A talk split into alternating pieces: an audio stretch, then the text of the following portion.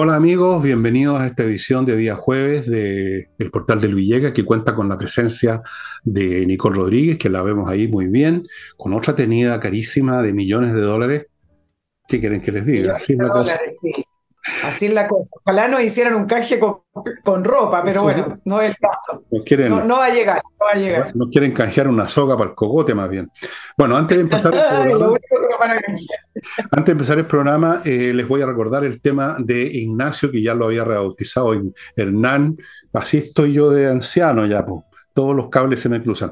Ya saben el tema. Lo importante aquí no es eso, cómo se llame. Es una guagua que tiene problemas serios con una enfermedad que cuesta muy cara atenderla y para eso hemos estado nosotros y otros en esta campaña y ahí están los datos, espero a mi derecha, de la cuenta corriente del papá de Joaquín.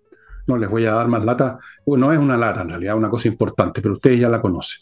Segundo, hoy en la noche, a lo mejor tienen tiempo, hay flamenco en la Casa del Jamón.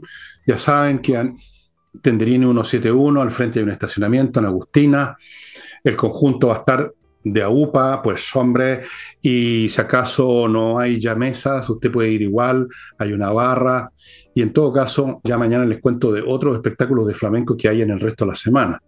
No se lo pierdan porque es fantástico, lo van a pasar bien, van a comer rico, van a beber, es un muy buen panorama. Continúo con, bueno, ya saben, mis libros, ya ni siquiera los voy a mostrar porque ustedes los han visto, se están yendo, ya no van quedando mucho o sea, les advierto desde ya, no quedan muchos. Uno de los últimos se lo mandé aquí a Nicole, con la esperanza, con la esperanza ingenua que lo lea. con la esperanza que lo lea. Y eso. Y además voy a aprovechar de agradecer a la editorial Planeta, en la cual yo trabajé un tiempo, hice algunos libros con ellos, ya no, que me mandaron un libro muy curioso porque el autor es Axel Kaiser, que ustedes quizás conocen de todas maneras como un hombre que está más bien dedicado a las ciencias económicas y sociales, y sin embargo ha producido este libro, que es un libro de fantasía, el tipo de cosas que hay películas, cuestiones como, qué sé yo, no sé, el libro de Asgard, la travesía de Bala, aquí explican que es un universo fantasía, hay una valiente heroína dispuesta a recorrer un camino lleno de sombras y enemigos, se encuentra sumida en el caos después de la épica batalla entre los brujos Zog y Lo Green. Menos mal que no se metió Boris aquí, porque ahí sí que se le complica la cosa a, la, Galar. Pero esto es el tipo de libros que son ideales para niños, para jóvenes que están empezando a leer, y una manera de meterlos en la lectura de un libro como este. No me cabe duda, no lo he abierto todavía, que es un libro bien hecho, bien escrito, porque Axel es un tipo talentoso, Así que una persona talentosa lo hace todo, casi todo bien. Y yo estoy seguro que este libro es muy entretenido. El libro de Asgalar en, la, en el sello Minotauro de la editorial Planeta. Aquí está, por si acaso están pensando, ¿qué le regalo al chiquillo? Aquí tienen una posibilidad. Cumplida esa labor de difusión cultural, vamos a los temas. Nos vamos a lo que vinimos. Exacto. A lo que vinimos. Bueno, están pasando cosas muy raras en este país estamos realmente pringados con mala suerte. Fíjense ustedes que hay una serie de situaciones que mm, sin duda obedecen a la mala fortuna. Por ejemplo, hubo un incendio en el local de bienes nacionales donde, según me dicen algunos de mis informantes, hay archivos relacionados con el tema de, las fundaciones. ¡Qué mala suerte! Eh, en una fundación X que están investigando, que iban a investigar, iba a llegar creo que la policía de investigación al recoger documentos, justo el día anterior, otro golpe mala suerte, entraron unos ladrones y se robaron, se llevaron todo, quedó pelada la sede. Qué mala suerte, por Dios, estamos, estamos, vamos a tener que hacer un saumerio en este país, todos vamos a desfilar con, una, con un saumerio ardiente. En fin, se está quemando y se está robando todo lo que tiene que ver con las fundaciones. Yo creo que, yo no, creo, yo no creo que, que haya mala voluntad aquí, que simplemente es mala cueva. ¿Qué quieren que les diga? Y a propósito de fundaciones, y aquí le paso la pelota al tiro a Nicole, apareció otra fundación que tiene un nombre maravilloso, Procultura. Ustedes dirán, esta es una fundación que se dedica, no sé, pues, a enseñar a leer y escribir, a promover la lectura. No, se dedica a la pintura, se dedica a pintar fachadas. El proyecto era ese, no sé si habrán pintado alguna cosa. Procultura para repintar las fachadas en Antofagasta, 630 millones. Yo no sabía que estaba tan cara la pintura, pero 630 millones, el que dirige esta maravillosa fundación se llama Alberto Larraín, es un psiquiatra amigo de Boric, que parece que conoce ese ambiente de la psiquiatría por algún motivo personal, y es amigo de uno de ellos, Alberto Larraín, y 630 millones. O sea, claro. ¿por qué no, no organizamos una... No, a nosotros no nos darían bola, Nicole. La fundación, ¿cómo lo podemos llamar? Perico Los Palotes. Fundación... No, porque tendrías, que tener amigos en el gobierno y no, eso no va a pasar. Parece que no tengo muchos amigos. Parece que no tengo muchos amigos si fuera otro gobierno tampoco tendríamos amigos. Así no, tampoco. o sea, yo no, he tenido amigos en ningún gobierno, no he recibido plata de ningún gobierno, no he recibido destinaciones en ningún gobierno. No va por ahí.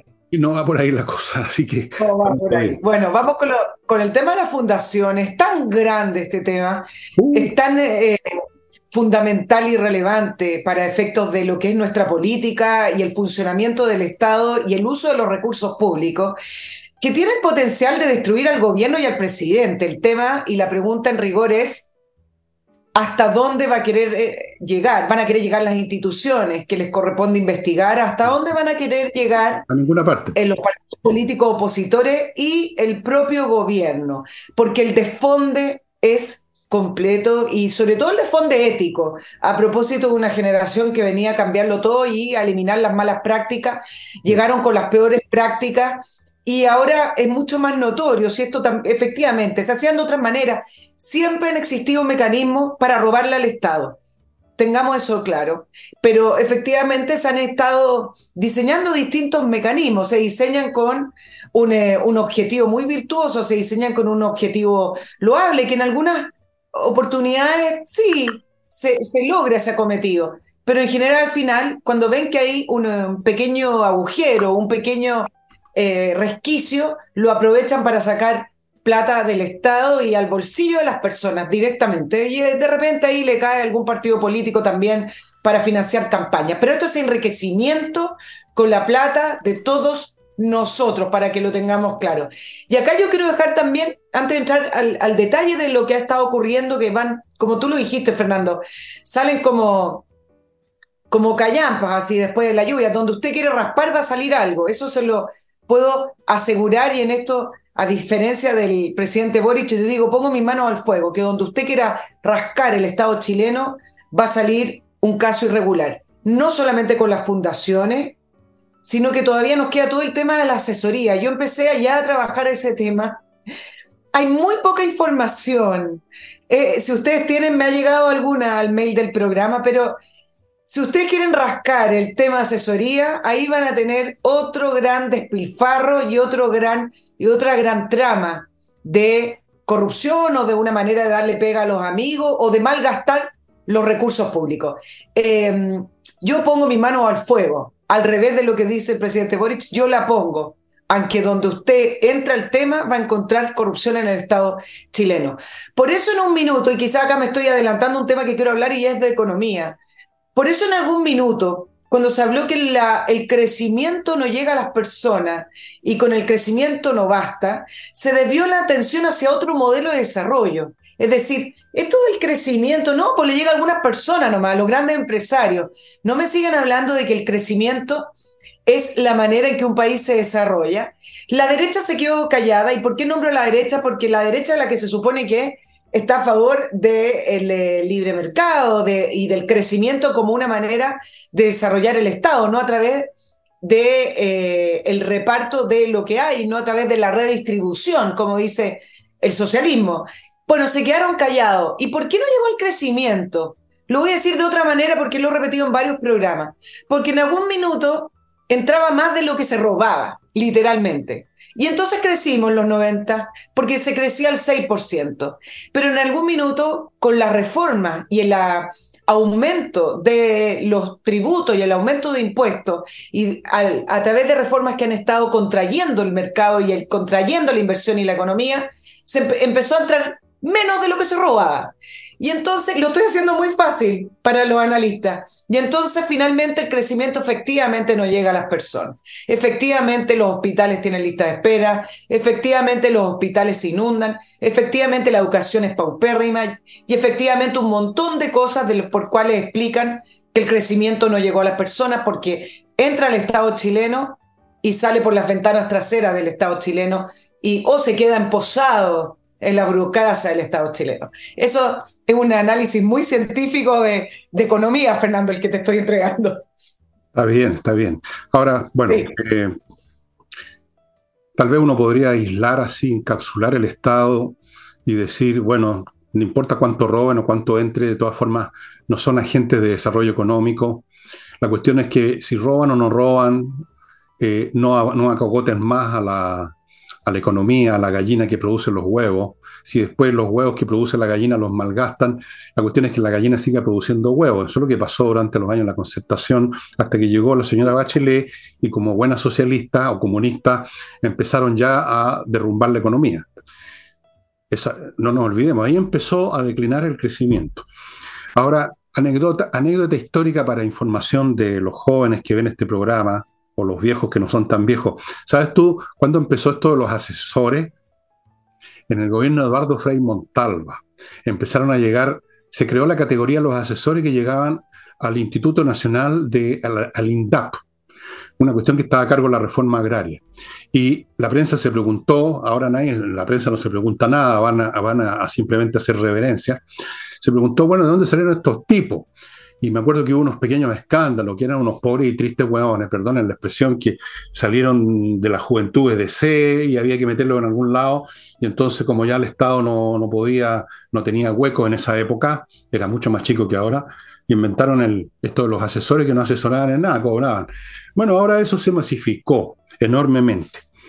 Pero el daño principal del, del, Estado no es que sea malo o que, o que, o que roben, sino que para seguir alimentando el robo tienen que empezar a cogotar al que produce la riqueza, si ese es el tema.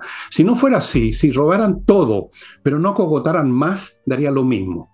Si de todas maneras una parte importante de la población ya ni siquiera se atiende con el Estado en nada. Y los que se atienden, bueno, esos son los que tienen que reclamar, pero no son los que pagan impuestos. Digamos las cosas como son. Aquí los sectores que pagan impuestos realmente digamos, más allá del IVA, que lo pagamos todo, son los sectores que tienen más dinero. Pero eso no se atienden con el Estado. Ellos pagan más, pero no reciben ni un bien del Estado, ni uno. ¿Cuándo fue la última vez que fuiste a un hospital público, Nicole? ¿Cuándo fue la, a, dónde, a, qué, colegio público van tus hijas? A ninguno. O sea, háganse esa pregunta ustedes mismos. Pero igual alimentan el Estado para que a su vez el Estado alimente a sus asesores, a sus fundaciones y a toda esta gente que bueno, no, no dan el ancho, no, no, dan el alto, no dan nada, no dan más que, no, no crean más que problemas. Ahora tú decías, ¿se está cayendo a pedazos este, este gobierno con esto? Sí, se está cayendo a pedazos. Yo creo que se está cayendo a pedazos y fíjate que ahora, como si no fuera suficiente lo de las fundaciones, tema que vamos a seguir tratando, ahora se están haciendo pedazos con el tema del señor Fernández, que está a cargo de la conmemoración del 11 de septiembre. No sé si has visto todos los tweets, a mí me han mandado algunos ejemplares, cómo se destrozan unos a otros, cómo se maltratan unos a otros. El señor Riesco, esposo de la congresala, ¿cómo se llama esta congresala comunista? Una señora con, sus añitos ya. El señor Riesco también, no es precisamente un lirio, pero ya le está ofreciendo combos a, no sé quién, a Fernández o a Gumucio, y, se, se están desgarrando unos a otros, y yo he tomado palco para ver este espectáculo. Lamentablemente, hay otros que no toman palco, pero lo voy a comentar después que Nicole continúa. Sí, vamos a hablar de la renuncia de Patricio Fernández a la conmemoración de los 50 años del golpe. Eh, solo un detalle, Fernando. Efectivamente, los que más pagan impuestos no se atienden eh, en los servicios del Estado, pero son parte del país, son parte de la estructura y ese acogotamiento finalmente va empobreciendo a las personas. Y por eso también el empobrecimiento de la clase media, donde terminan no llegando a fin de mes y terminan endeudados, porque el Estado no les entrega ningún tipo de servicio porque esa clase media no se quiere atender en esos servicios. Em, en fin, pero quiero entrar al tema de, la, de las fundaciones para hacer un, pequeño resumen. Tú mencionabas esta fundación que curiosamente la robaron. Esa fundación se llama Cultiva Arte y es parte de la investigación, la nueva investigación que abrió Fiscalía en eh, Bio, Bio donde entre urbanismo social y cultiva arte suman 8 mil millones de pesos, pero si miran las cantidades, 8 mil millones de pesos en traspaso desde el Estado a estas dos fundaciones. El incendio que tú mencionabas era en el, eh, no en cualquier bienes nacional, era en la Ceremi de Bienes Nacionales en Santiago. Un incendio que muchos cuestionan porque dicen, bueno, ¿qué trataron de, de quemar o qué evidencia trataron de quemar. El punto es que ya la fiscalía está en cinco regiones, Antofagasta, Atacama, Maule, Los Lagos, Biobío, y yo les adelanto que podría estar en Aysén y en varias otras. Todo el país, pues, en todo el país. En todo el país. No solamente son las seremías, tenemos los gobiernos regionales traspasando derechamente estos, estos recursos a, a, las fundaciones y tenemos a, a los municipios. Cada caso Tú, te, tú hablabas de cultivarte y el tema de Antofagasta con la asignación de 630 millones a Procultura para arreglar fachadas. Uno se, se pregunta, bueno, el Gore de Antofagasta tiene que contratar una fundación para pintar fachadas, 630 millones. Cada caso es más burdo y, y, es más rasca que otro. Por ejemplo, en el caso del eh, gobierno regional del Maule, con 264 millones a la Fundación Urbanismo Social, la famosa fundación donde eh, se le pasó esa cantidad de dinero para un programa que se llama Juntos y Juntas, tienes que decir juntas, Fernando, nos sentimos más seguros y seguras, pronuncien la AS, seguras. Y en el cual además se pidió contratar a tres personas, puntualmente uno de ellos, cuñado de la jefa de división del gobierno regional que redactó el contrato. Está la gobernación de Arica, 1.200 millones de pesos, una fundación eh, que tiene domicilio en La Serena eh, para el eh, desarrollo organizacional. Bueno, es que ya da lo mismo. Muy burdo. Ahora, pasamos de la culpa de es algo puntual, errores de juicio, caso a caso. hemos pasado mucho. lo, último fue culpar al gobierno anterior. Lo mismo que intentó hacer ayer Irací Asler con un contrato a la misma fundación Procultura, pero hoy el ministro Monte vuelve a retroceder y reconoce que ese traspaso de, de recursos a fundaciones sí tiene que ver con una situación puntual de este gobierno. Pero, pero el punto además que, que se suma a todo esto es que siendo una situación de extrema gravedad, donde la plata de todos nosotros van a parar a los bolsillos de quien tenga amistades en el gobierno o de autoridades, va demostrando cada vez más, Fernando, la debilidad institucional que tiene nuestro país. El gobierno crea una comisión. ¿Para qué? Para nada, para que recomiende igual que la comisión Engel. Jackson manda una comisión, si no le corresponde, él es el que tiene que ser investigado, manda una comisión a Tarapacá del más alto nivel, lo mismo que dijo Montes cuando saltó lo de Antofagasta, para investigar Em, son puras reacciones que se van superponiendo, pero que al final no tienen ninguna, ninguna importancia porque no tienen ningún tipo de, de injerencia. Entonces, ¿qué pasó? Que reaccionó la Contraloría. ¿Te acuerdas que la Contraloría en un principio dijo, vamos a congelar todo? Después dijo, no, no vamos a congelar tanto, vamos a ir al, vamos a ver alguno. hubo telefonazos ahí. Hubo, hubo un telefonazo. Pero además porque también el anuncio de Contraloría eh, daba expectativas que no corresponden, porque Contraloría solo revisa los contratos que superan las 5.000 UTM, es decir, los 310 millones de pesos. Ahora resulta que Contraloría, en el día de hoy, eh, este día miércoles, anunció que va a auditorear todas las transferencias desde el Ministerio de Vivienda, fundaciones que eh, tengan algún tipo de bueno, déjame decir una cosa ahora. Eh, ¿Por qué solo el Ministerio de la Vivienda? ¿Me van a decir que el Ministerio de Salud, que el Ministerio de Educación no tienen fundaciones también? ¿Se les ha olvidado que existen otros ministerios? ¿Es solamente Montes? ¿No tenemos también a este, este genio resplandeciente de la pedagogía llamado Ávila? ¿Cuántas fundaciones han surgido del Ministerio de Educación? Porque no se investiga. ¿Qué pasa con el Ministerio de Hacienda? De hecho, ayer mencionaba en mi programa, en este programa, de una, unas platas que directamente, por subvención presidencial, manejadas por el Ministerio de Hacienda. ¿Qué pasa con el Ministerio de Agricultura?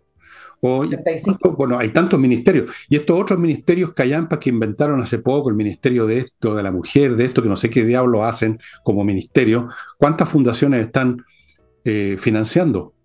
Aquí hay una máquina gigantesca en la cual está involucrado todo el Estado. Esto no es un tema de monte y del Ministerio de la Vivienda. Eso también, a pesar de que ya en sí es vasto eso solo, todavía es una contención dentro del hecho masivo de que el Estado chileno completo fue transformado por este gobierno, completando algo que venía de antes, desde luego, en una máquina de traspaso masivo de fondos a una nueva generación de picantes que dan voto en el mundo privado.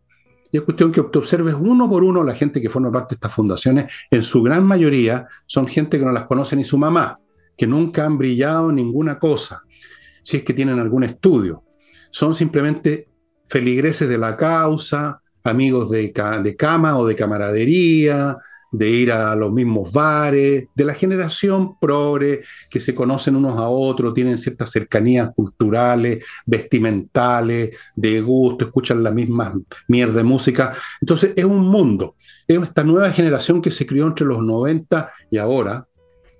Y para esa generación que desde el punto de vista profesional han dado muy malos resultados, porque no, no fueron buenos estudiantes, digamos la mayoría, siempre hay excepciones, se creó esta máquina de traspaso que además tiene esta otra función que la mencioné ayer con un poco más de tiempo, que es eh, adoctrinar, ir creando esta, esta nueva antropología nacional, este nuevo chileno y chilena, perdón, que tiene determinadas concepciones sexuales, culturales, valóricas, políticas, económicas, etcétera, etcétera, etcétera, etcétera, que está vinculado con cuestiones de mayor alcance que ayer examiné. Pero por supuesto también a la pasada, los tipos, estos tipos que dan bote en la vida privada porque no le han ganado a nadie, reciben recursos. Y ahí tenemos este fenómeno que es impresionante. Vuelvo a repetir, ¿por qué no revisan los demás ministerios también? ¿O creen que esto es del Ministerio de la Vivienda nomás? No, saben que los gobiernos regionales, y acabamos, acabamos de mencionar, por eso hablando por lo que tú planteas, todas estas iniciativas de hacer una agenda probidad, por ejemplo, hoy eh, Renovación Nacional con Evópoli em, presentaron la agenda probidad 2.0, ya llevamos cuántas agendas, eh, y pone, por ejemplo, y plantea que cualquiera que trabaje en el Estado, y menciona todas las instituciones, incluso los municipios, que haya sido condenado por delito de corrupción, que nunca más ejerza un cargo público en nuestro país. Hoy la inhabilitación es por cinco años. Entonces uno dice, ah, qué drástico, que suena bien. Si el problema no tiene que ver con eso, el problema es que en Chile nunca nadie llega a ser condenado. Entonces no me pongan leyes para inhabilitar a alguien que nunca más ejerza un cargo, porque el problema es que pueden hacer todas estas agendas que quieran, incluso hasta aprobar leyes, pero resulta que si efectivamente las instituciones no van a tener facultades para investigar, para meterse, y solo al final quedan sanciones o recomendaciones, como lo que hace Contraloría. ¿Qué es lo que hace Contraloría? Contraloría cuando ve que algo está irregular pide que se subsane. Miren las palabras que, que se utilizan. Entonces, claro, suena súper bien. Nunca más ejerce cargos públicos. ¿Quién? Una persona, Jaime Orpi, nunca más. Si no, no, hay nadie condenado en Chile. En Chile no se llega a condenar porque no se investiga. Todo llega hasta exactamente. Además hay otra cosa. Supongamos que se castigara. ¿Y qué? También se castiga a los delincuentes comunes, hay muchos que están presos y eh, se acabó el delito. ¿De qué sirve condenar a alguien que cometió un acto de corrupción si se mantienen las condiciones estructurales que van a llevar a otros a cometer actos de corrupción? La cuestión no está en castigar a tal o cual, también hay que castigarlo, pero ese no es el remedio total. Eso es simplemente para darle un gustito a la gente que hubo una sanción, porque eso es importante que la gente sienta que se, que se pagan los pecados. Pero si uno quiere evitar esto o disminuirlo al máximo, tiene que cambiar la, las estructuras. No, no venir con esta historia que este es un tema personal, que hay que condenar a los malos y hay que buscar a los buenos, a los honestos, No, no hay honesto. Hay gente que en ciertas circunstancias, si se lo permite la estructura, tarde o temprano van a abusar, pues así somos los seres humanos. No nos engañemos, no, no, no nos hagamos los huevones. O sea, aquí no es un tema de personas buenas y personas malas. Eso es un cuento infantil. Es un cuento infantil. Los brujos, las brujas, las hadas, en la realidad son las estructuras que permiten o no permiten la deshonestidad. Entonces, si se condena o no se condena, mira, ojalá se condene, pero por ahí no va a pasar la cuestión. Voy a ir antes que tú inicies pues sí. tú, ay, ay, ay, que joden estos avisos que salen en el computador, oye, a cada momento, y ni siquiera te ponen una X para cerrarlo. Bueno, voy a dejarlo. Amigo, primer bloque, AutoWolf. Ya saben para qué es autowolf.cl. Pónganse en contacto con ellos, van a ir a su casa y en un día van a dejar su vehículo como nuevo, la carrocería, la carrocería. Si está demasiado en mal estado y no basta un día en su casa, se lo llevan a su centro de, arreglo, llamémoslo garage si usted quiere, y en muy pocos días, esto no es una cosa que se eternice por quincenas completas, el auto va a estar de vuelta a su casa impecable, como ocurrió con el mío, que yo no podía creer que había sido mi auto, si es que se puede llamar auto esa, a ese vehículo la era de los dinosaurios. Auto Golf. Continúo con Torch, una vez más se me olvidó sacar una nueva linterna, pero ustedes ya les he mostrado las que tengo en el bolsillo. Son linternas de todo tipo. Hay unas grandes, hay unas más pequeñas, hay unas que son como lámparas, hay otras que se ponen aquí como cintillo, hay otras que yo la llevo en el bolsillo, hay otras que se ponen en el cinturón, todas por igual con una potencia fantástica, resistentes al agua, los golpes, se cargan, porque tienen una batería propia, con enchufando una unidad USB al computador o a la toma de corriente eléctrica con este adaptador intermedio. Usted conoce ese sistema. Se enchufa por un lado la USB y por el otro lado en la corriente y un poco más rápido. Señores, Torch. Para no hablar del pito que tengo por aquí, si dice que subieron de las linternas conmigo, les pasan un pito para que si usted está siendo perseguido por unos hombres malos, malos, malos, pida auxilio.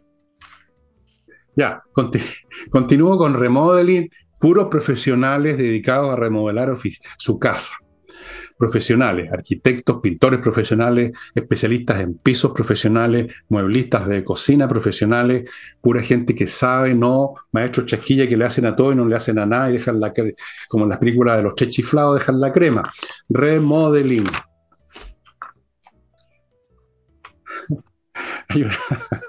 hay una, de Laurel y Hardy que llegan y echan abajo una casa. Llegan, es una de las más divertidas que he visto esos dos. Bueno, y continúo con Edifito, un software, amigos, para edificios, para administrar todos los aspectos de un edificio que son materiales, administrativos, contables, sueldos de empleados, temas relacionados con la mantención física del edificio, montones de cosas que hay que tomar en cuenta, que no hay que olvidar, y para eso está este software que está usando está siendo usado en muchos edificios, de hecho en miles.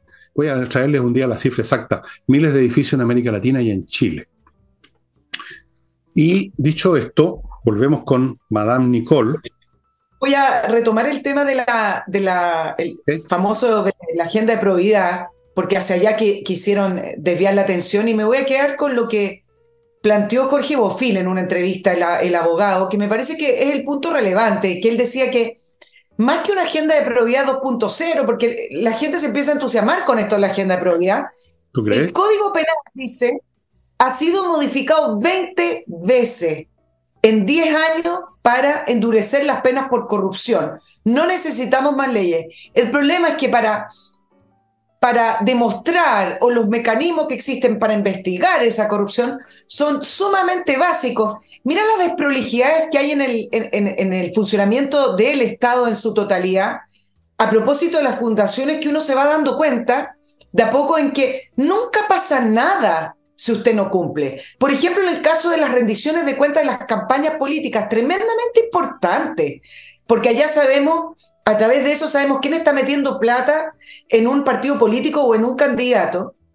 Y además porque el Estado chileno, usted, yo y todos nosotros, le pagamos a los partidos políticos por esas campañas y a los candidatos. El año 2019 se gastó 7 mil millones de pesos, para que ustedes sepan, el Estado chileno en los reembolsos de las campañas en los partidos políticos. Bueno, esa fue parte de la agenda de probidad de Michelle Bachelet, porque dijo, bueno, entonces para que no tengamos esto del financiamiento irregular de la política, porque mira que el mundo privado es tan cochino que nos, pasa plata, el Estado tiene. Entonces ahora todos nosotros los contribuyentes le pagamos a los partidos políticos y resulta que ni siquiera eso lo pueden rendir bien, porque democracia viva, Fernando, que lo hablamos en la semana pasada, eh, a través del comando de la prueba, donde supimos que le pagaron alrededor de 31 millones de pesos para la campaña, resulta que el server efectivamente dijo que hubo una rendición atrasada de la campaña de la prueba con respecto a algunas platas.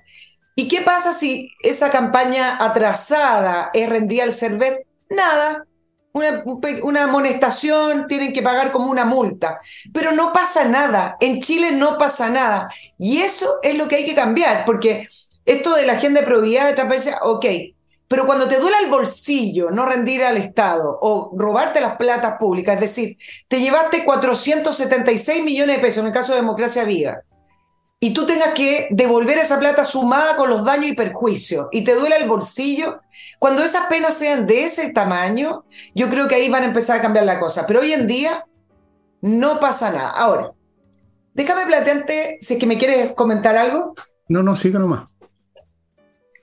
La lista política que se está abriendo y, y que es interesante. Porque ustedes dirán, bueno, ¿qué importa cuándo supo el senador Latorre de lo que estaba ocurriendo en Antofagasta con Democracia Viva. ¿Qué importa cuando supo este o cuando supo Jackson, si es que lo supo o no?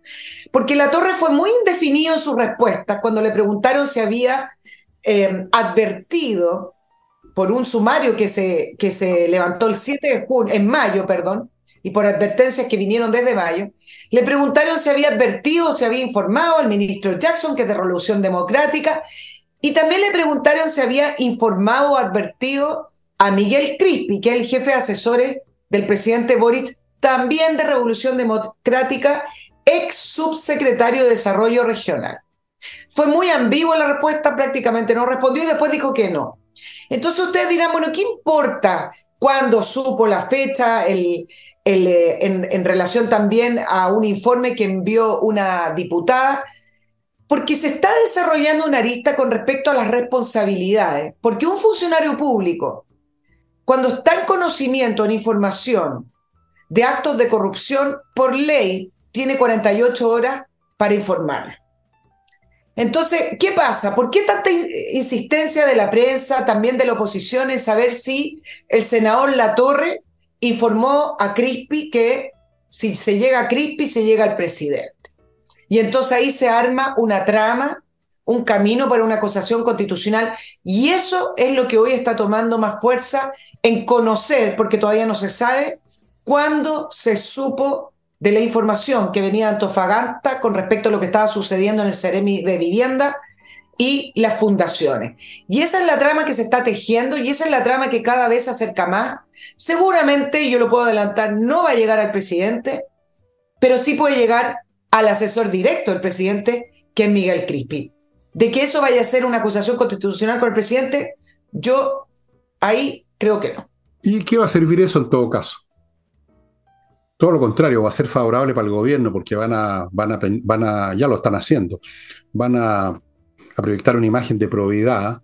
Nosotros no caerá que caiga quien caiga y llevamos gente a la justicia, o por lo menos dicen que lo van a hacer, y luego vienen acusaciones y la gente se concentra en eso.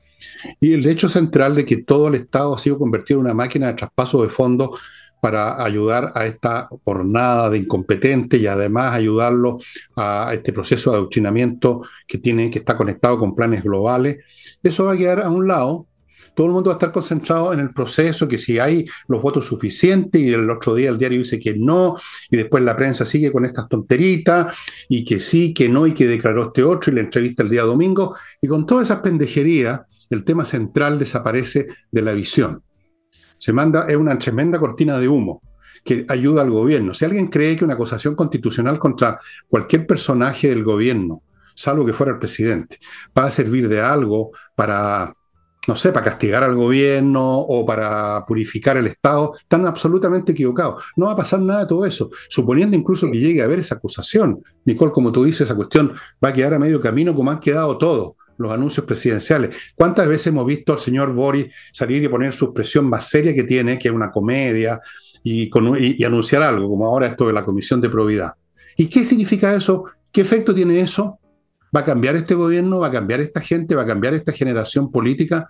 ¿Van a cambiar sus prácticas, más sus proyectos, su agenda de seguir sifoneando plata del Estado para sus bolsillos y para sus designios doctrinarios en gran escala que quieren demoler lo que es este país, en definitiva, si lo logran? ¿Va a cambiar algo de eso, Nicole, porque alguien lo cuelguen de la pasa pública, de un farol? Y lo lleven a un, lo lleven a, una, no sé, un tribunal y, toda esa comedia, porque es una comedia a estas alturas. Nadie está interesado en, en, la política, tanto en la moneda como en el Estado, como en el Congreso. Entonces, nadie está interesado en cambiar las cosas porque viven de eso, pues. Viven y, y ha sido así por generaciones. Solo que ahora el tema es mucho más grande, es mucho más escandaloso y ahora se sabe además.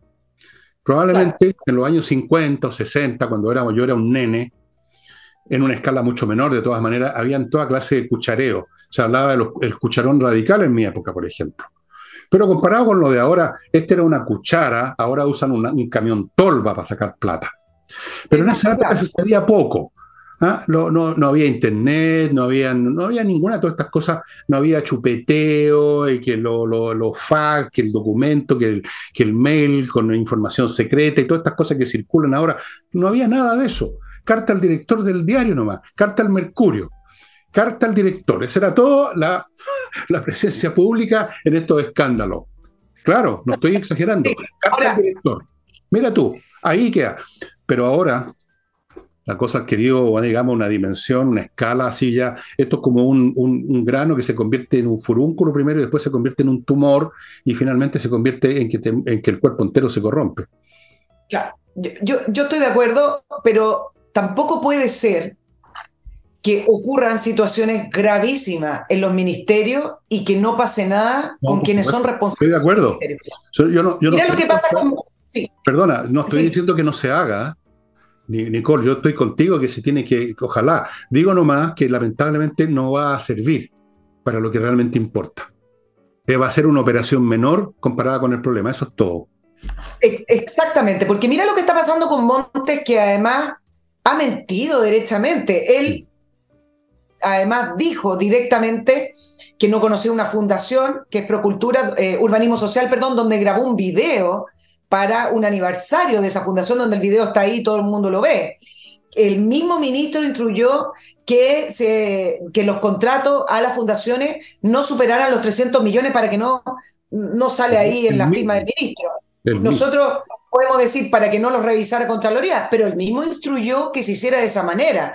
Y entonces, no puede ser posible que un ministro no sepa o no se haga responsable de lo que ocurre en su ministerio. Y por último, me parece impresentable que un ministro desconozca lo que ocurre en su ministerio.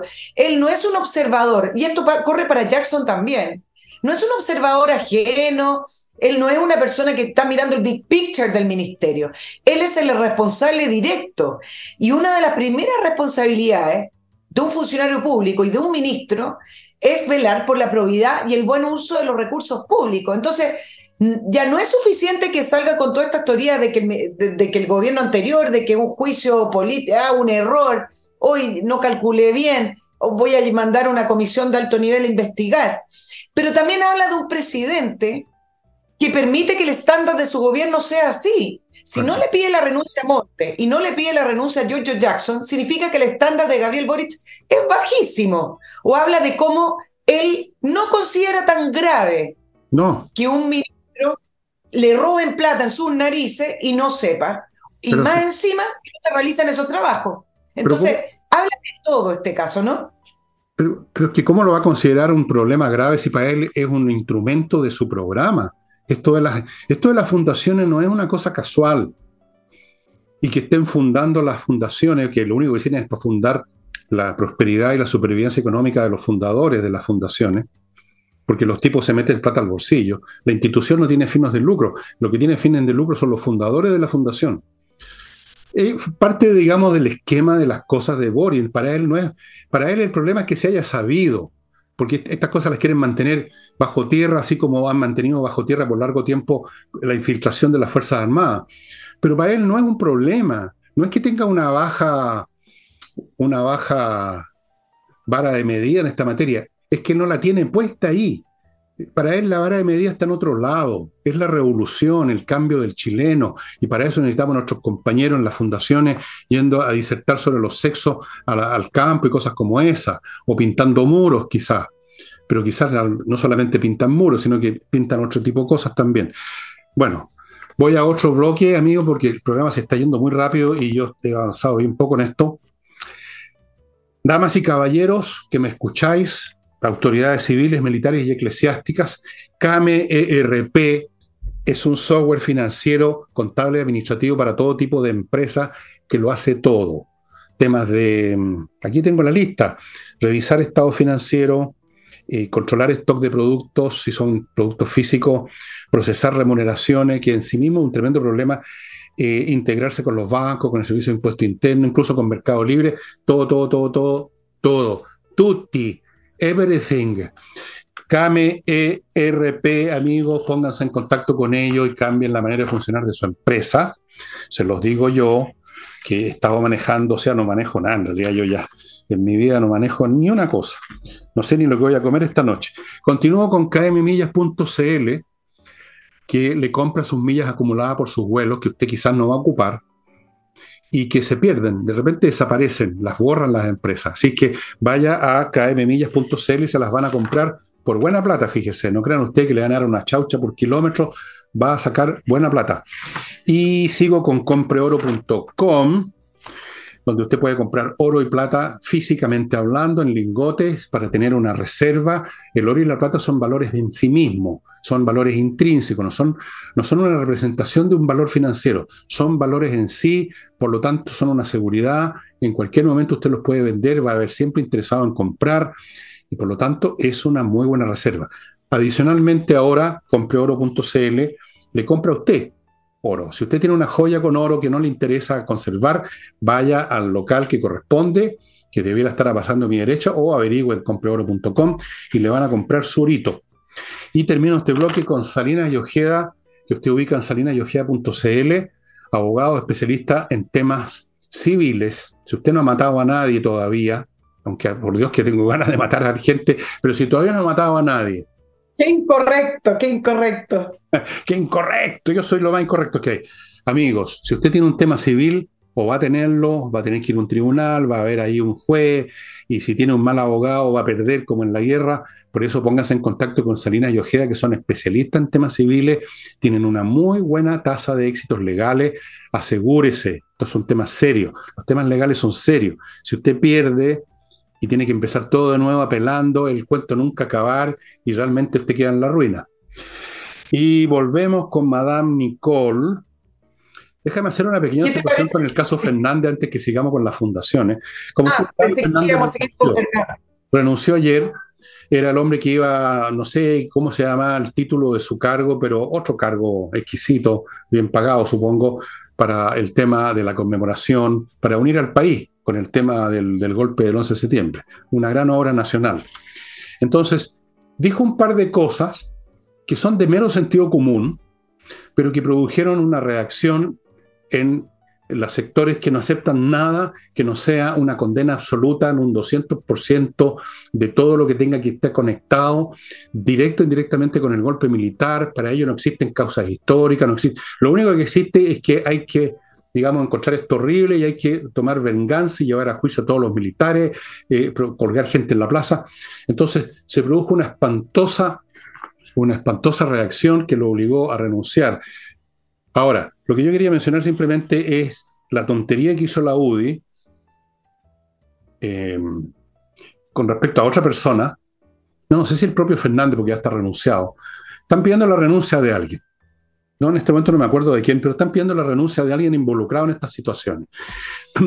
Y yo le quiero recordar a la UDI lo que decía Napoleón, un tipo bastante inteligente. Decía, Nunca interrumpas al general enemigo cuando está cometiendo un error. Déjalo que siga cometiendo el error. Y la UDI una y otra vez se entromete, en vez de dejar que se vayan hundiendo ellos solo, porque se están desgarrando unos a otros ahora, y en vez de tomar palco, que es lo que corresponde ahora, y que se despedacen, trata de... Esto sí que es aprovechamiento político, pero aprovechamiento político estúpido. Tratan entonces de acelerar, agravar las cosas, y lo único que consiguen es que entonces le ofrecen un blanco al gobierno, pues. Entonces el gobierno ahora puede decir, ah, no ven la UDI, la UDI, los reaccionarios, los fascistas pobres y ricos, que en el fondo quieren echar abajo no sé qué cosa, van a encontrar algo por solo existir la UDI apareciendo, mostrándose digamos, como el tipo que llega tarde a una fiesta y todo el mundo lo mira a él y se olvida todo lo demás. Qué tontos. Mira. Qué tontos, perdóname, pero, perdón, señores de la UDI, qué tontos son ustedes. Tontos. Idiots. ¿Ah? Mec. ¿En qué idioma se los digo? ¿En italiano ahora? Ya, sigamos. Sigue. Sí, sigamos con el tema de los 50 años. Es, interesante. Eh, Renunció efectivamente hoy día Patricio González, él tenía el cargo oficial de coordinador para la conmemoración de los 50 años del golpe y terminó renunciando después de las presiones del Partido Comunista y de, mira este número, Fernando, 162 organizaciones que en la prensa ponen ligadas a los derechos humanos. Yo ya empezaría a revisar un poco más quiénes son quiénes están detrás de estas 162 organizaciones, porque terminan siendo al final brazos eh, armado de, del Partido Comunista o dirigentes que tienen nexos políticos, no son estas organizaciones neutras de derechos humanos. Pero bueno, dejemos eso ahí, pero mira, 162, una enormidad. Y venían hace varios días pidiendo la salida, nunca les gustó la figura de Patricio Fernández, leía por ahí algunas declaraciones que lo encontraban muy liberal, postmodernista, decían. Y ¿Qué dijo tan grave? Es muy interesante este tema porque acá retrata el gobierno y el estado en el cual está el gobierno. ¿Qué dijo tan grave en esta entrevista que tuvo con Oscar em, Guillermo Garretón en la radio de la Universidad de Chile? Ya lo venían siguiendo hace tiempo y dijo que la historia, voy a decir solo algunas pequeñas cosas porque si no se me va el programa, la historia podría seguir o los historiadores seguir discutiendo por qué sucedió o cuáles fueron las razones o motivaciones para el golpe de Estado. Ya se levantaron las alertas, razones para el golpe de Estado. Y dice, lo que uno podría empujar, sí, con todo ímpetu, es decir, ok, tú, los historiadores o los politólogos podrían discutir por qué y cómo se llegó a eso. Y lo que podríamos intentar acordar es qué sucesos posteriores al golpe son inaceptables. El propio presidente Boric, hace algunos, no una semana, un mes atrás, dijo que era un periodo a revisar y reflexionar y desde la izquierda tenemos que ser capaces de analizarlo con mucho mayor detalle y no solamente con una perspectiva mística. Y desde ahí que el presidente Boric no ha hablado más de este tema. Y dos, que la presión ha ido aumentando sobre la figura de, de, Patricio Fernández, que además de considerarlo postmodernista y todas estas palabras, no tenía ascendiente en derechos humanos y, el diario El Siglo lo consideró que era de exageradamente reflexivo, como alguien puede ser sí, bueno, exageradamente reflexivo. Bueno, eso, ese es el pensamiento de los fanáticos de los, y de los talibanes es que tú, si tú dices que 2 más 2 es 4, tú estás cometiendo un crimen, estás pensando, claro. Exacto, exacto. Ahora, ¿qué es lo que es interesante? Yo hace algunos meses leía una columna de, no, no recuerdo el columnista, yo sé que era de centro derecha, pero planteaba algo que dije, eh, acá puede haber un punto, y decía que finalmente el tema de la conmemoración de los 50 años del golpe, que el presidente Boric lo tiene en su programa de gobierno como si fuera una gran reforma nacional, que lo ha repetido en todas las cuentas públicas como un pilar de su gobierno, este columnista decía que le iba finalmente a terminar rebotando en la cara al gobierno. No lo decía exactamente así. pero decía que al final, en vez de ser un factor de unión del gobierno y de la izquierda. Y la manera en que trataron de, o están tratando de conmemorar este tema, es decir, de volver a dividir entre la derecha y la izquierda, lo único que ha terminado haciendo hoy es dividir a la izquierda y principalmente al gobierno. Entonces, lo que se suponía que iba a ser la salvación de identidad del gobierno, el apoyo que iba a construir a través de recordar una y otra vez el golpe de Estado, la figura de Pinochet y la violación a los derechos humanos, está produciendo lo que este columnista decía con respecto a que le rebota como un boomerang en la cara y donde además se siguen viendo las fisuras del gobierno. Sigo después. Voy a otro bloque y antes te digo, te pregunto a ti para que lo reflexiones mientras veo esto, ¿qué cosa no le rebota al gobierno en la cara? Y ahora voy a mi... analice eso, Nicole. ¿Qué es lo que no le rebota al gobierno? Amigos, Fastmark, que tiene una nueva sucursal en Guyana, tan nueva, en Puerto Varas, les ofrece un servicio courier desde Estados Unidos a Chile, a su empresa o a usted como privado, le trae por vía aérea o marítima, según el caso, lo que corresponda, lo que usted necesita para su empresa, lo que usted compró en Estados Unidos como individuo privado, y es una empresa de courier chilena que por lo tanto conoce muy bien lo que usted necesita, cómo lo necesita y por lo tanto yo le aconsejo que si está en esa situación se ponga en contacto con fastmark.cl. Continúo con la gran florería, que yo espero que cuando yo pare las charlas me lleven de esta florería un ramito, con claveles rojos, que era lo que le gustaba a mi madre. Así que yo voy a hacer en esto bien consecuente. Villa Flores se llama esta super florería. Tienen más de 400 composiciones distintas para que usted escoja. No olviden los claveles rojos para mí. 400 composiciones distintas, son unos artistas. Entre al sitio y se va a dar cuenta que es así. Ahí están los datos. Si mencionan a vuestro servidor y a Nicole, al programa en general, 15% de descuento, estimados amigos. Y termino este bloque con Patricia, no, no lo voy, no sé si lo voy a terminar este bloque ahora con patriciastocker.com, que es un grupo de profesionales que se encargan de registrar como propiedad intelectual su marca en Chile y en todo el planeta. No sé si en la galaxia, pero en el planeta. La, luego la renuevan cuando hay que renovarla, porque eso, para que sepan ustedes, hay que renovarla las inscripciones, la defienden si alguien aparece por ahí, todo para que usted esté tranquilo. patriciastocker.com.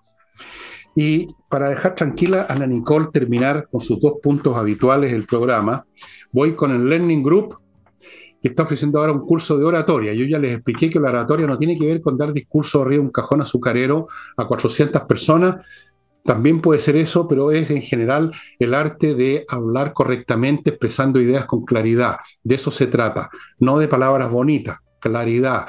La claridad, la claridad y más claridad. El curso lo está dando Jorge Díaz, que es un especialista en vivo, señal en vivo, amigos. Parte esto o sea, todavía no lo está dando, lo va a dar a partir del 12 de julio. Y termino, ahora sí que sí, con Ángel Hey, el corredor inmobiliario que vende. Sí, pues. Y con miclimo.com, que durante julio solamente mantiene esta promoción espectacular que consiste en que usted compre un equipo y a los seis meses, porque no se necesita antes, viene la gente de Miclimo y se lo mantienen y se lo vuelven a su situación original como nuevo. Si tiene dos equipos, bueno, van a mantener los dos equipos gratis por cada equipo que compre. Si compra dos, dos mantenciones. Si compra tres, tres. A ver, sigan ustedes. Cuatro, cuatro, cinco, cinco. Miclimo.com. Madame. Sí, decía que el tema de los 50 años finalmente le termina rebotando al gobierno porque los muestra como son, los muestra eh, tal cual, los desnuda en eh, sus pensamientos, en sus pensamientos y sus posturas, posturas canceladoras y reflexivas.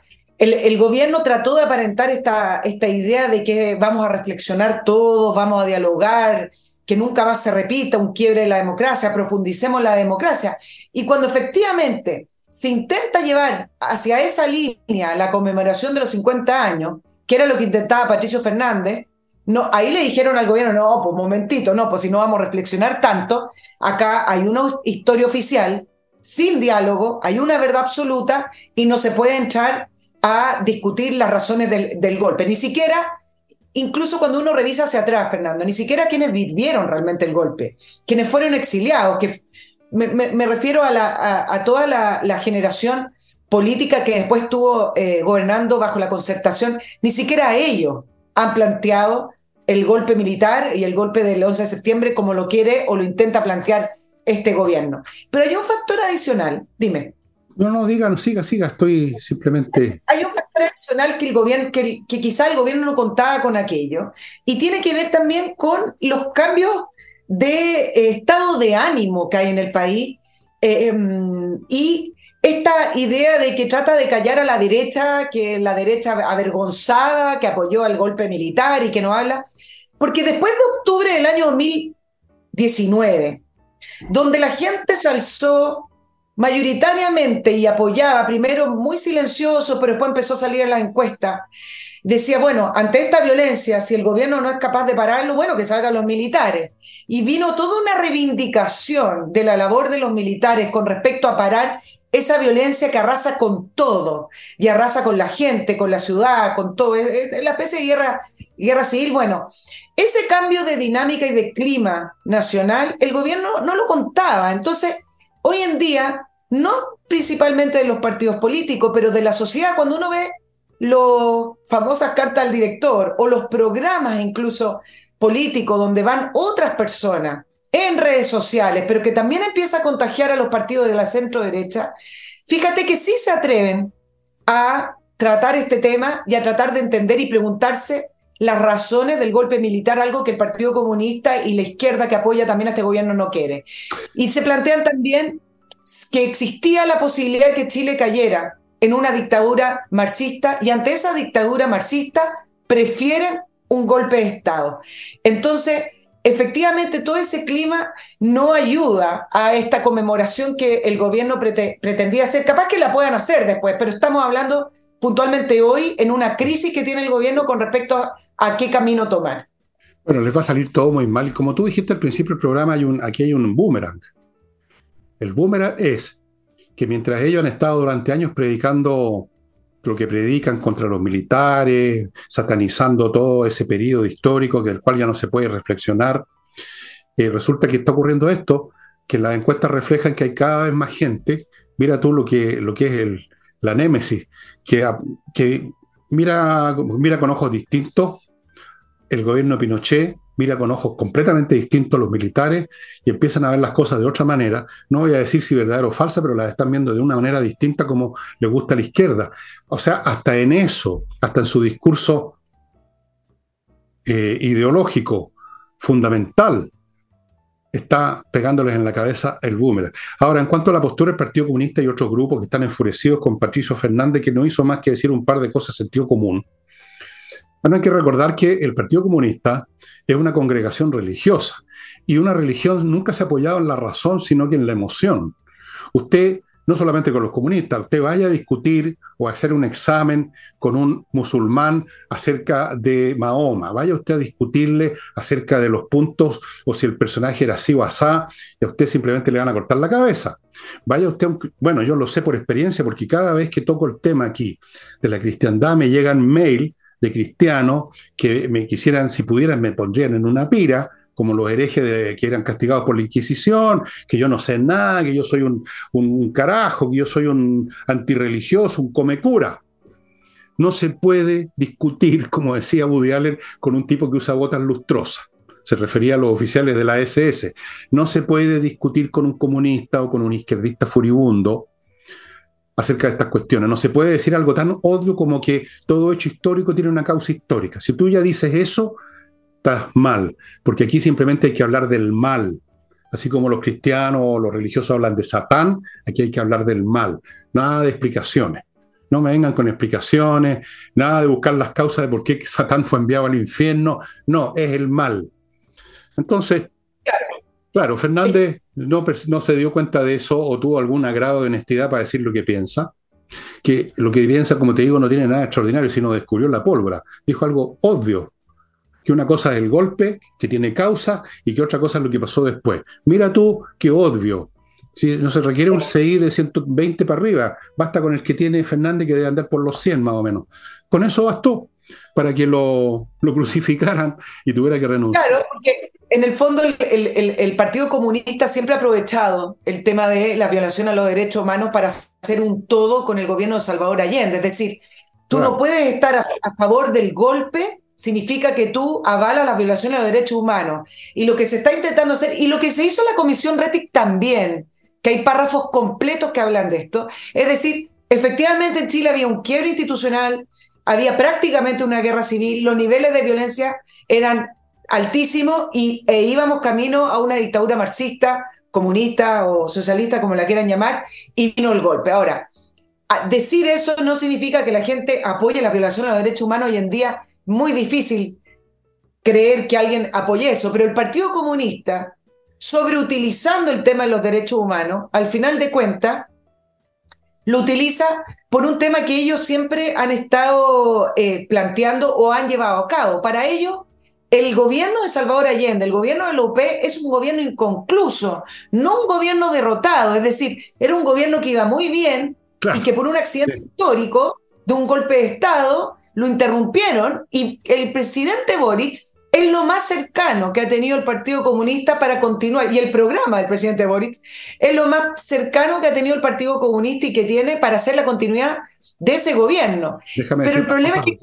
Porque yo viví ese gobierno, yo incluso voté por ese gobierno, yo alcancé a votar por Salvador Allende.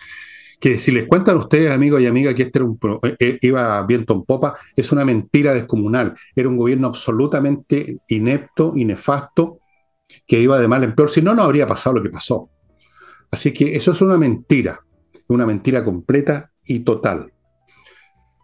Pero las mentiras al final se pagan ¿ah? y se revelan y por eso que el boomerang, el Estado, se están cayendo a pedazos por todos lados. Ahora se están desgarrando unos a otros. Sí, eso es lo interesante. Yo le digo a la UDI, a Renovación Nacional, que no se pongan a hacer denuncias ni cuestión. Está de más. No se asomen, miren este espectáculo. Déjenlo despedazarse unos a otros. Están en ese proceso, como expliqué yo, pasaron a la fase superior, de la inviabilidad a la demolición. Y la demolición va a continuar. De eso se los puedo dar firmado, como se les di firmado todo lo que está en mis libros. Les doy firmado que este es un gobierno que está en proceso de demolición. Yo no digo que van a echarlo abajo mañana, no estoy diciendo nada de eso. Digo que está en proceso de demolición. Las demoliciones pueden demorar, ¿ah? De repente se muere rápido, de repente se toman años, pero están en demolición. Claro, porque sobreutilizaron y, ellos que tanto hacen eh, alarde de la palabra aprovechamiento político, el gobierno cree, y todavía yo creo que cree, independiente de la renuncia de Fernández, que puede sacar réditos políticos de los 50 años del golpe. La ministra Toá dice que el gobierno hace lo correcto porque son fechas que eh, cualquier gobierno, cualquier efeméride tiene que, que conmemorarse y es un hito porque son 50 años. Ahora, ojo que esto no, hace lo correcto, esto es una decisión del gobierno. Ya pasaron los 10 años, los 20, los 30, los 40 años del el golpe militar y nunca ha existido un gobierno que lleva todo el año, escuchen bien, todo el año realizando actividades en torno a los 50 años. Hoy día entré a ver el presupuesto de los 50 años del golpe destinado desde el presupuesto nacional. ¿Saben que el presupuesto es indeterminado? Porque hicieron algo muy práctico. Al presupuesto de, de, Fernández le destinaron alrededor de 40 millones de pesos. Entonces usted dirá, bueno, no es tanto para el presupuesto nacional. No, porque resulta que están involucrados el Ministerio de Obras Públicas, el Ministerio de Educación, Bienes Nacionales, Secretaría General de Gobierno, Ministerio de Cultura, obviamente, y el Instituto del Deporte sacaron presupuestos de todos esos ministerios y todavía no existe la cifra de lo que ha gastado y de lo que pretende gastar. Por eso Frankfurt, Fernando, por eso Frankfurt, y la ex ministra de la Cultura, Julieta Brodsky, fue muy honesta, quizá ni se dio cuenta, le preguntaron por Frankfurt, y ¿sabes lo que respondió el fin de semana en una entrevista? Dijo, Frankfurt no es el lugar donde nos jugamos nuestro proyecto político, para que ustedes entiendan de qué manera los recursos del Estado están destinados a los 50 años del golpe. Bueno, a la señora esa Brodsky, dijiste que se llama, le diría que, bueno, sí, jugaron y ya perdieron. Perdieron hasta la camisa en la mesa política. No sé si no se han dado, no se han dado cuenta todavía. Pues hay muertos que no se dan cuenta que están muertos. Bueno, amigo, ahora sí nos pasamos muchísimo del tiempo que puedo hacer este programa y por lo tanto les voy a decir junto con Nicole, muchas gracias por su presencia. Eh, gracias. ¿Y qué, más les puedo decir? Vamos, estamos organizando una fundación con Nicole. La fundación, ¿cómo le ponemos? Y vamos a pedir poco, 400 millones nomás, y Total, ¿qué tanto será? Pues si hay plata para todo, ¿no es cierto? La Fundación Enemigos, esa, esa podría ser en una de esas, también nos dan plata, en una de esas, para comprarnos, pero somos más caros. Bueno, este, ok amigo, ahora voy a poner fin a este programa y a ver si me acompañan mañana y los días que vienen, ¿ok? Ok.